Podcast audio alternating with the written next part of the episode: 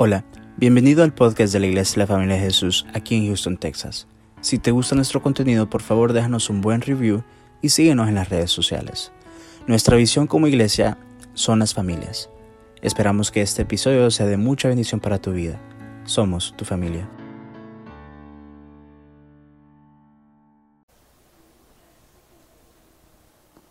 Vamos a tocar la segunda parte de lo que empezamos el domingo pasado. Hablamos de la Navidad es amor. Hoy vamos a ver la segunda parte. La Navidad es amor, la segunda parte.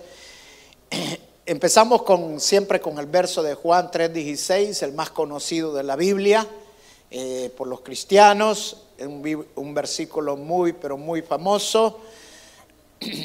Como un hombre que eh, hace muchos años aquí en Estados Unidos se ponía una peluca de todos colores y siempre se las arreglaba, no sé cómo, pero siempre salía, se metía donde estaba, se sentaba donde podían las cámaras estarlo viendo y todo, en cualquier eh, campeonato de béisbol o de basquetbol o fútbol, lo que fuera, siempre andaba con ese rótulo, Juan 3:16. Pero claro, era un hombre que no estaba bien de la cabeza, eh, al final terminó con cadena perpetua porque se enfrentó por ocho horas con el equipo SWAT. Eh, y la verdad que no era un hombre evangélico, no, no conocía nada de la palabra, pero así hay mucha gente que se, aprende el, versos de la Biblia que no los entienden, pero se los, se lo saben, no, no los comprenden, pero lo saben. Y una de las cosas que nosotros tenemos que tener como hijos de Dios es saber entender qué significa cada verso, qué es lo que Dios quiere decirnos con esa palabra, porque es palabra de Dios. Tim Tebow, uno de los famosos futbolistas de los últimos tiempos, eh, tenía la, costumbre de marcarse en la cara aquí Juan 3.16. Bueno, usó otros versos últimamente, pero por muchos años solo te ponía Juan 3.16 en un campeonato del playoff del 2009, jugando Florida contra Oklahoma, que ganó Florida. Eh, Tim Tebow preguntó a cuántos lo habían visto y le dijeron que solamente habían visto que 94 millones de personas habían buscado por Google Juan 3.16. O sea que había tenido impacto lo que Tim Bow se ponía en la cara de Juan 3.16. En el 2012 le dio la victoria a los Broncos sobre los, eh, ya no me acuerdo qué equipo fue, que quedaron campeones, él hizo campeón Tim y el periódico que sacó la noticia hizo esta referencia a Juan 3:16 que se ponía Tim Tebow y dice eh, que fueron 316 yardas las que él lanzó y terminó con un promedio de 31.6 finalizadas. Coincidencias, pero son cosas que Dios nos permite para hablarnos, para mostrarnos lo que Él está haciendo. In-N-Out Burger de California marca debajo de sus vasos, en la parte de abajo, en el fondo, pone Juan 3.16. También Forever 21 en las bolsas, en la parte de abajo, también pone, eh, pone Juan 3.16. O sea, es el versículo más conocido. Pero vamos a entender realmente qué nos dice ese verso esta mañana, porque la Navidad es amor.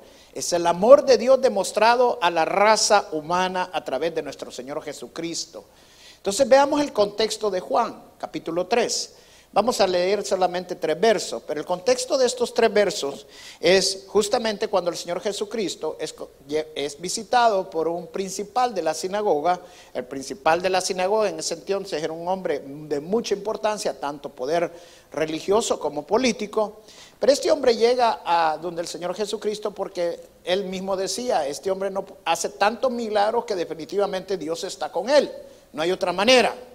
Y cuando llega donde el Señor Jesús, el Jesús le dice, el Señor Jesús le dice, es necesario que entres al reino de los cielos.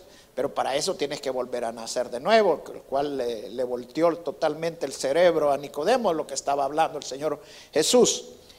pero mire lo que dice ya en el verso 14. Dice, como levantó Moisés la serpiente en el desierto, así también tiene que ser levantado el Hijo del Hombre. Está hablando de, nuestro Señor Jesús. Para que todo el que, el que crea en el para que todo el que crea en él tenga vida eterna. Ahora mire el verso 16, que es el que nos vamos a concentrar esta mañana. Por tanto, amó Dios al mundo que dio a su unigénito Hijo para que todo el que cree en Él no se pierda, sino tenga vida eterna. Amén. Hay, la verdad que hay un montón de verdad en estos tres versos. Podría sacar varias prédicas de solamente estos tres versos, pero nos vamos a concentrar juntamente en el verso 16. ¿Por qué? Porque nos vamos a concentrar en la primera parte. Dice, por tanto amó Dios al mundo. Amén. Leámoslo juntos en el verso. Dice, por tanto amó Dios al mundo. La palabra mundo aquí no es el mundo animal, el mundo la naturaleza, no. La palabra mundo aquí es la palabra griega que se llama que es cosmos.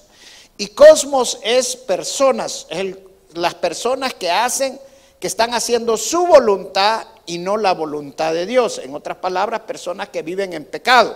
Entonces también esto a Nicodemo lo sacó eh, le movió el piso, lo sacó de, onda, como decimos, porque él sabía que Dios ama a su pueblo, pero que no ama a los pecadores, de acuerdo a él. Y Jesús venía con un pensamiento revolucionario para él, donde le estaba diciendo que Dios ama tanto al mundo, amó tanto al mundo. ¿Qué tan grande es el amor de Dios para el mundo, para los pecadores, para todo el mundo? El amor de Dios es la fuerza universal más poderosa que hay en el universo. Es una gran fuerza. ¿Y cómo podríamos entender nosotros el amor de Dios? Se lo voy a poner de una manera bien sencilla. Se lo voy a poner con cinco is. La primera, el amor de Dios es inmerecido.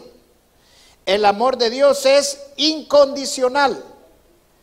El amor de Dios es inigualable. El amor de Dios es increíble. Y el amor de Dios es infinito. Cinco I para que no se les olvide.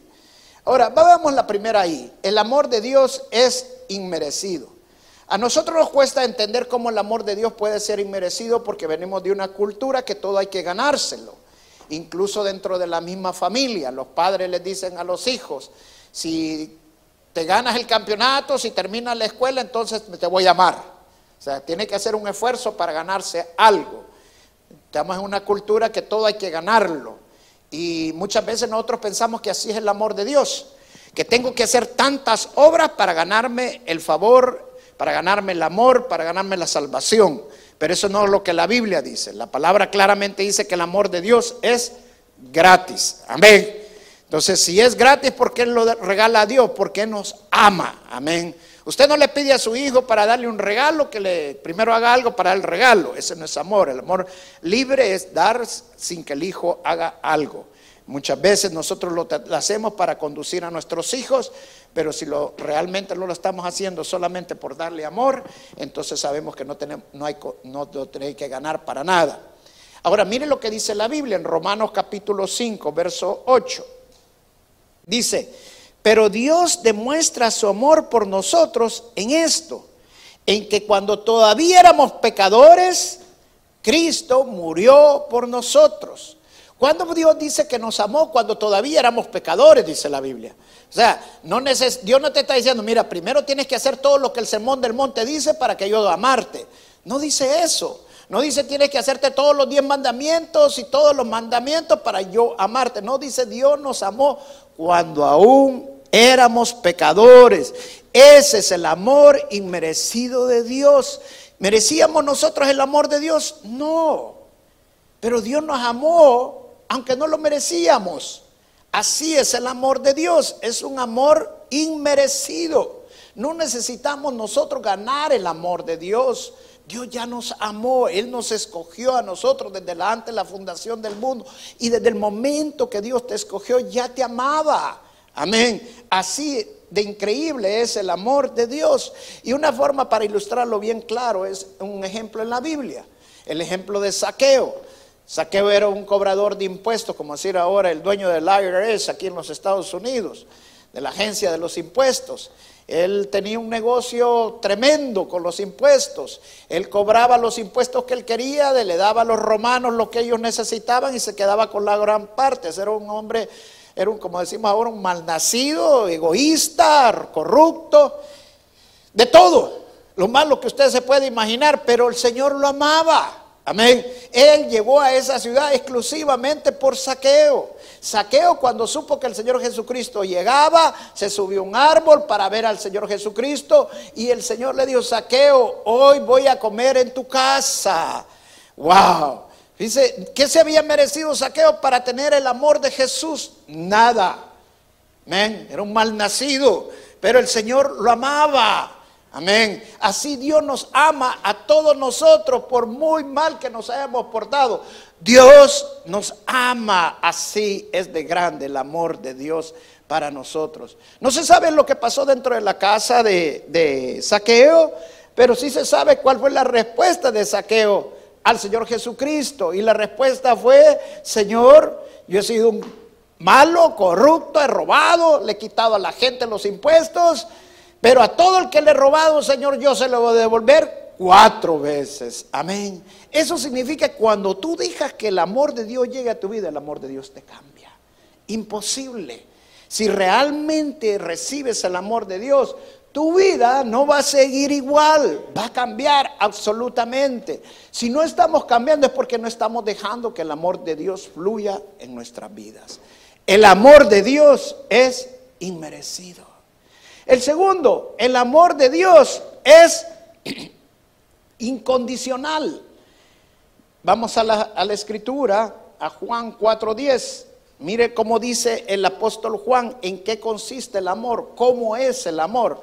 El amor de Dios es, incondicional. Dice, no en que nosotros hayamos amado a Dios sino en que Él nos amó y envió a su Hijo para que fuera ofrecido como sacrificio por el perdón de nuestros pecados. Y Dios no nos puso condición para amarnos. Dios no nos dice, bueno, si tú me amas, yo te voy a amar. Porque así somos nosotros, los seres humanos somos condicionales en el amor. Los padres le dicen a los hijos, tienes que hacer algo para que yo te ame. los matrimonios eh, se ponen, bueno, la esposa le dice al, esposo, bueno, te amo, pero si me compras eso te voy a amar más. Y eso no es el amor de Dios. El amor de Dios no hay condición. Amén. No es porque nosotros lo amamos a Él primero. Él nos amó primero a nosotros sin o con peros. Dios nos amó, no puso condición para amarnos. Amén. Dios nos ama tanto a cada uno de nosotros. Amén.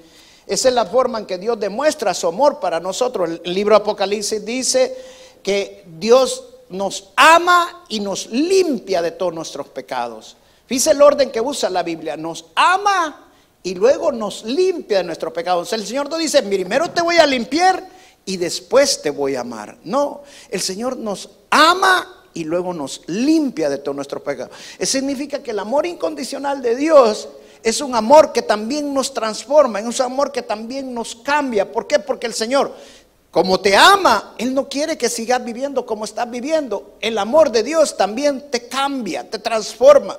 Muchos malinterpretan el amor incondicional de Dios y creen que el amor incondicional de Dios es que podemos vivir libertinamente. Bueno, no hay condición para que Dios me ame, puedo hacer lo que yo quiera y puedo vivir como yo quiera y no importa porque Dios siempre me va a amar, vaya donde vaya, esté donde esté, Dios siempre me va a amar. Pero esa es una falsa interpretación de cómo es el amor incondicional de Dios. ¿Por qué? Porque Dios siempre te va a amar, pero Dios quiere que cambiemos. Amén. ¿Por qué? Porque nos ama. Por eso está, la palabra dice que la disciplina de Dios es un amor. ¿Por qué? Porque la disciplina de Dios no es castigo. Castigo es una cosa y disciplina es otra. El castigo no es para corrección, el castigo, es para hacerte mal. La disciplina es para cambiarte. Entonces Dios disciplina a los que Él ama, dice la Biblia. O sea, Dios, si nos ama tanto, Él quiere un cambio en nuestra vida. Él quiere que seamos diferentes y no como nosotros. Como una mujer que le pasó a una mujer montañesa que tenía 12 hijos. Y uno de los hijos se fue en un pantano, se ensució todo Salió del pantano todo el chuco y llegó a la casa y la mamá lo empezó a limpiar y a bañarlo. Y la mamá le dijo, wow, me sería más fácil tener otro hijo más que limpiar a este como me ha venido. Gracias a Dios que nosotros no tenemos un Dios así. Amén. Que tenemos un Dios que nos ama y después nos limpia, nos cambia. El amor incondicional de Dios es un amor que también trae cambios a nuestras vidas. El amor de Dios impacta tanto tu vida que tú ya no, si estabas parado, vas a caminar. Si estás caminando, vas a correr. Pero sí te voy a garantizar que cuando tú dejas que el amor de Dios fluya en tu vida, no vas a seguir igual que como estabas. Vas a ser una persona totalmente diferente para bien y para bendición y glorificar al nombre de nuestro Señor Jesucristo. Amén. Entonces el amor de Dios es inmerecido. No tenemos que que ganarlo. El amor de Dios es incondicional, no hay condición para que Dios nos ame. Él nos amó primero a nosotros y por eso entregó a su unigénito Hijo. El amor de Dios es inigualable. Mire lo que dice Efesios. En aquí en esta parte el, el apóstol Pablo dice que ora para que los cristianos entiendan cómo es el amor de Dios. Amén. Ora para que los cristianos entiendan cómo es el amor de Dios. Miren lo que dice el verso 17. Para que por fe en Cristo, para que por fe Cristo habite en sus corazones. Y pido que, arraigados y cementados en amor, puedan comprender junto con todos los santos cuán ancho, largo, alto y profundo es el amor de Cristo en fin, que conozcan ese amor que sobrepasa nuestro conocimiento, para que sean llenos de la plenitud de Dios. Amén. El apóstol Pablo dice que ora para que podamos entender qué tan ancho, qué tan largo, qué tan alto, qué tan profundo es el amor de Dios. Qué importante es para un cristiano poder conocer realmente cuán grande es el amor de Dios. Y yo quiero decirte esta gran verdad. El amor del Dios es inagualable. No hay ningún otro amor como el amor de Dios. Es inigualable. Te voy a contar esta historia para que tú me entiendas. Charles Dickinson era un escritor eh, inglés y él escribió muchos libros acerca de la realeza y de hombres en eminencia en ese entonces. Y él eh, contó una historia en uno de sus libros, y la historia es de acerca de un obispo de una de las catedrales en el año 1100 a 1180, y la historia que cuenta es acerca de, este hombre, de este obispo, pero cuenta acerca de los padres de él. Y cuenta la historia que el papá de él, Gator, dice que este hombre fue a una cruzada al Medio Oriente con su asistente Ricardo, y fueron a la cruzada para... Eh, ganar a gente para el Cristo. Y cuando llegaron allí, el rey que estaba en ese tiempo musulmán los agarró, los metió presos y los tuvo presos. Eh, ya allí totalmente no iban a poder salir y con, posiblemente los iban a terminar matando.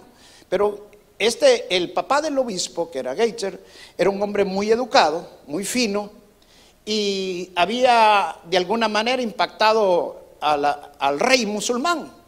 Y este musulmán mandó a traerlo y lo llevaba a su casa continuamente para comer con él y su familia, porque le gustaba la forma de educación que tenía este hombre y quería aprender de él mucho. Pero él conoció a la hija del rey musulmán en esos momentos. La hija se terminó enamorando de este Gator y estaba locamente enamorada de él, pero pasó algo. Justamente en ese tiempo, no sé cuántos meses pasaron, de acuerdo a lo que cuenta en el libro, llegó una fuerza extranjera a liberarlos a ellos y los terminó liberando de la prisión. Y se fueron de regreso, los llevaron de regreso a Londres. Pero la princesa quedó enamorada. Y entonces vino la princesa, quería, amaba tanto a Gator que dijo, voy a buscar mi amor. Vendió todas sus joyas, se vistió, de que no la reconocieran, indigente y todo, y se aprendió solamente dos palabras, London y Gator. Son las dos palabras que, únicas que se aprendió. Y cuando llegó al puerto decía London, London, y la gente le dijo, ese barco va para London.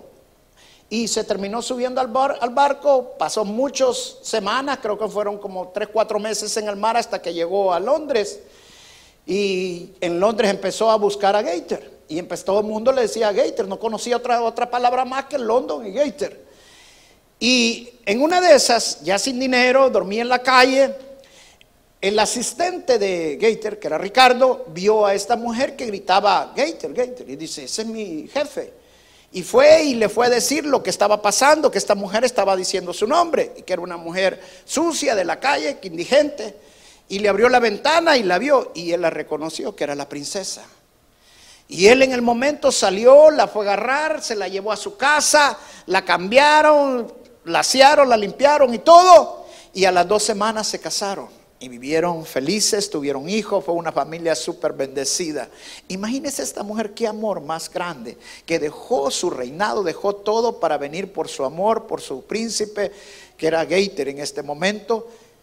Pues imagínese cómo es el amor de Dios, que dejó su divinidad, dejó todo lo como tenía como Dios para venir a este mundo por ti y nosotros. Él vino de mucho más lejos de lo que vino esta princesa musulmana por su amado. Él vino desde los cielos por cada uno de nosotros que nos amaba tanto. Así de inigualable es el amor de Dios. Amén. El amor de Dios también es increíble.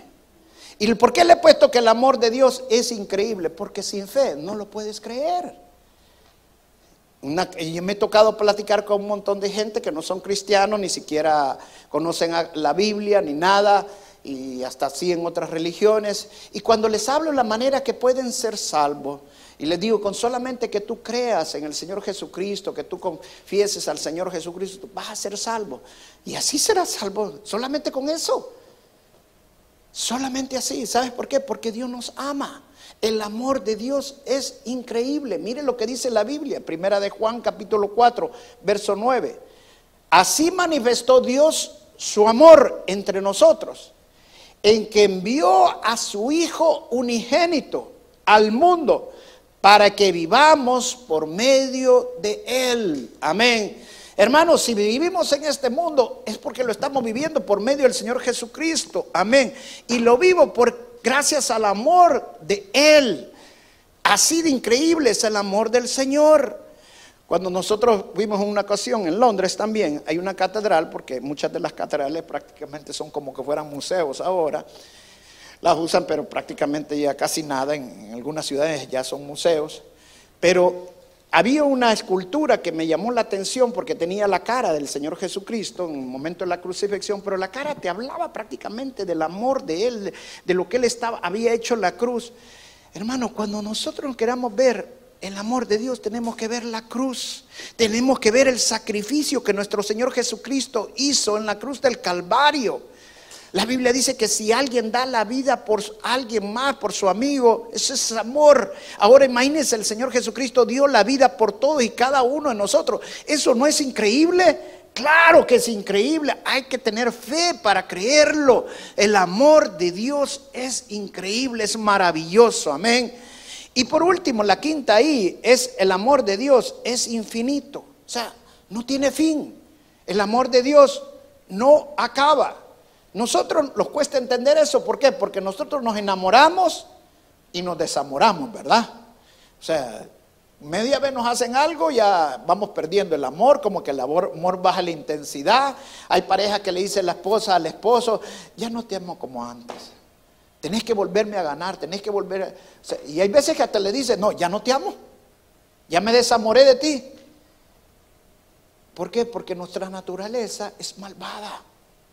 Pero Dios, el amor de Dios, nunca termina. Dios no se desenamora ni se desenamora. Dios, el amor de Dios es para siempre.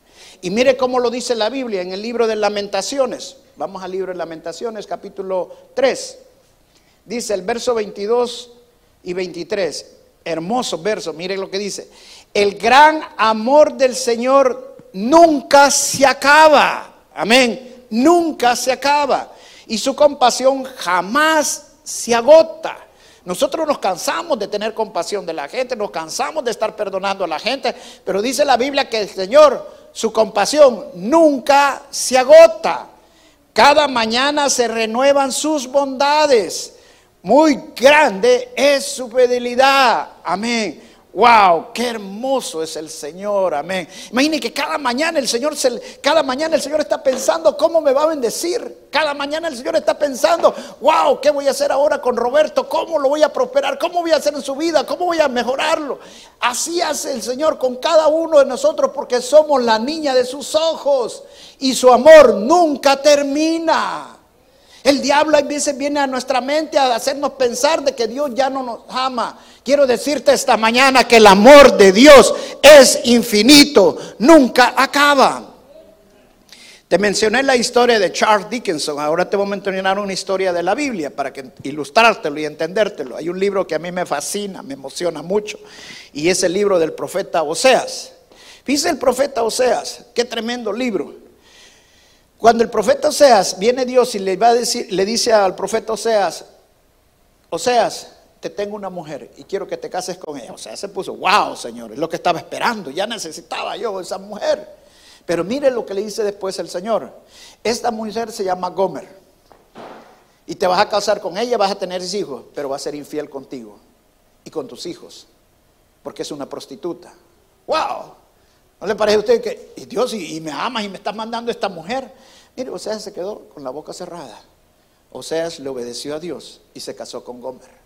La Biblia dice que vivieron muchos años juntos, tuvieron tres hijos, dos varones y una niña, y eran felices, un matrimonio perfecto, un matrimonio muy, bueno. Pero un día, Oseas, el profeta, llegó a su casa, entró a la cocina y no la encontró a Gomer. Se había ido de la casa. La Biblia dice que se fue con muchos hombres, que anduvo de mano en mano, hasta que paró como esclava, vendiéndola como esclava, totalmente desnuda y mire lo que Dios viene y le dice al profeta Oseas otra vez. Oseas le dijo, tu esposa está siendo vendida, Gomer está siendo vendida como esclava, desnuda. Quiero que vayas y la compres.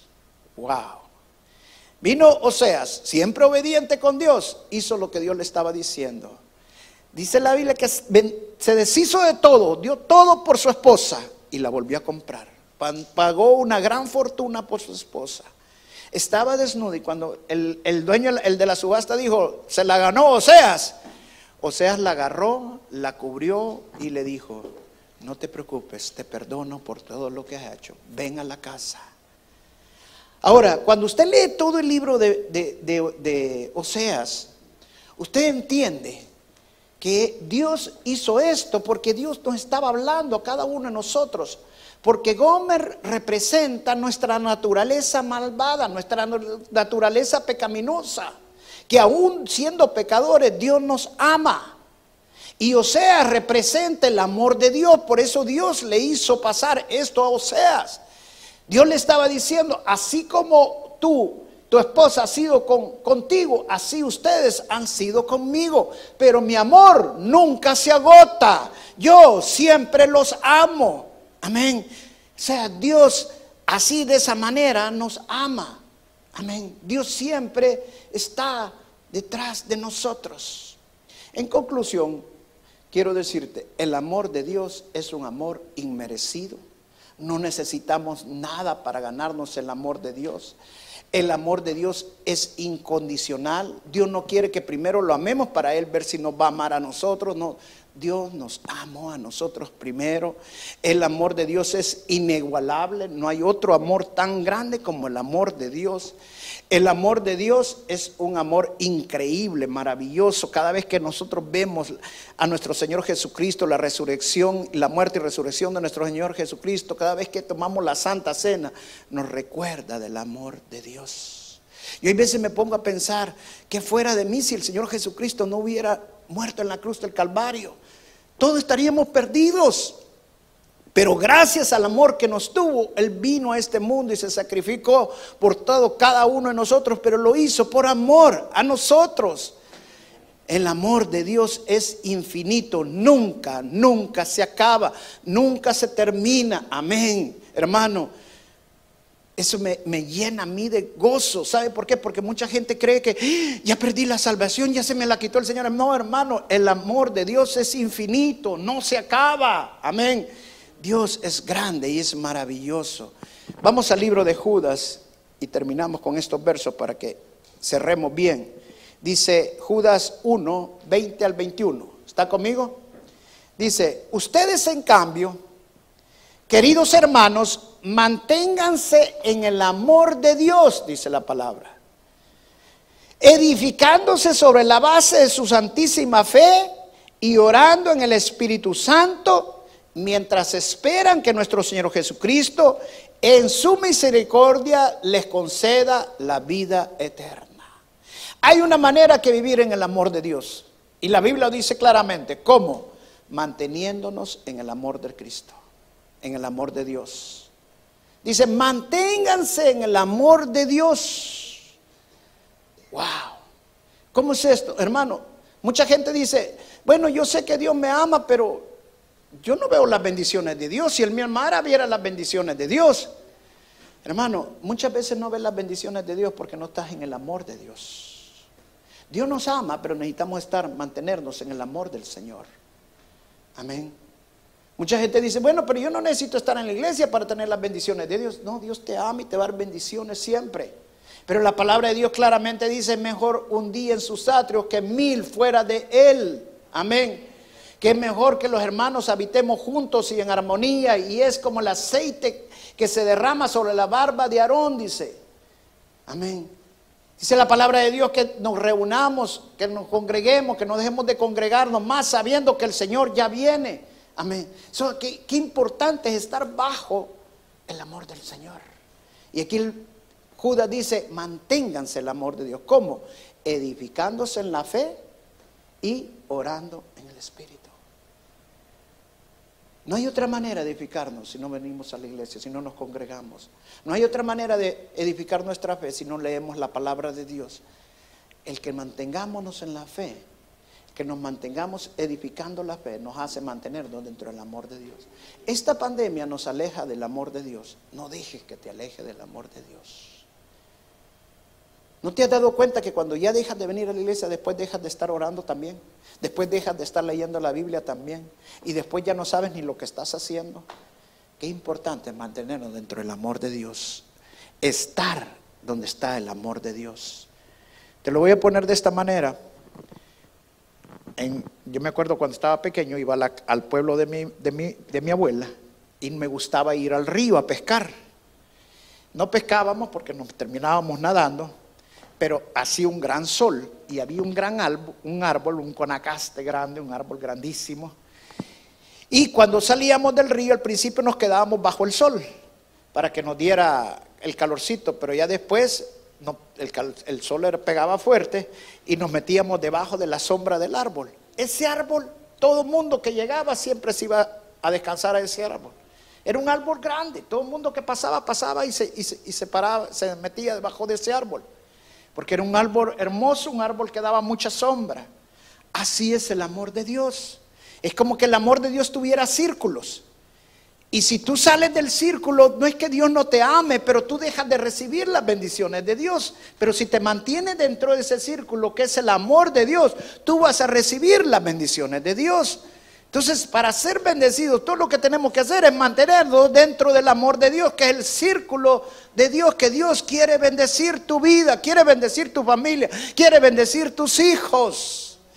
Mira, si yo no estoy bendecido, hoy nació mi nieta. Denle un aplauso al Señor Jesús, amén.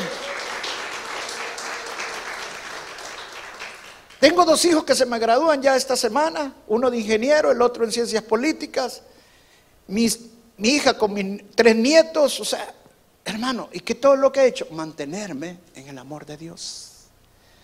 No es fácil, pero por fe, edificando en la fe, he creído en el amor de Dios. He creído que el amor de Dios es inmerecido. He creído que el amor de Dios es incondicional. He creído que el amor de Dios es inigualable. He creído que es increíble, que es infinito, que nunca acaba. ¿Sabe por qué lo he creído? Porque he estado entendiendo que el amor de Dios no tiene fin. Es tan profundo, tan ancho, tan largo, porque así es el amor de Dios. Él nos ama y por eso mandó a su unigénito Hijo por cada uno de nosotros. Que esta Navidad no se te olvide que tan grande es el amor de Dios para ti y por eso vino Él a este mundo. Amén. Vamos a pararnos y vamos a orar y darle gracias al Señor por la palabra de esta mañana. Amén. Los del primer servicio estaban aplaudiendo y aplaudiendo y no paraban de aplaudir. ¿Y esto qué les pasé? Dijo yo. Dios tiene el control, Dios nos ama.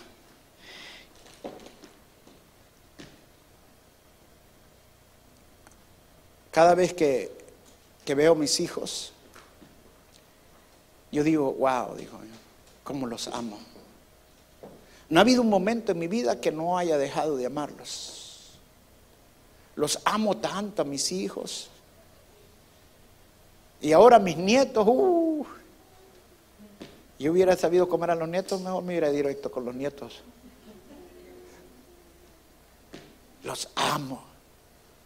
Ahora imagínese uno cómo llega a amar a sus hijos, cómo llega a amar a sus nietos. Ahora imagínese cómo es el amor de Dios. Es inigualable. Es inigualable. En este tiempo que he tenido hijos, ha habido momentos que mis hijos tal vez se han portado un poquito mal.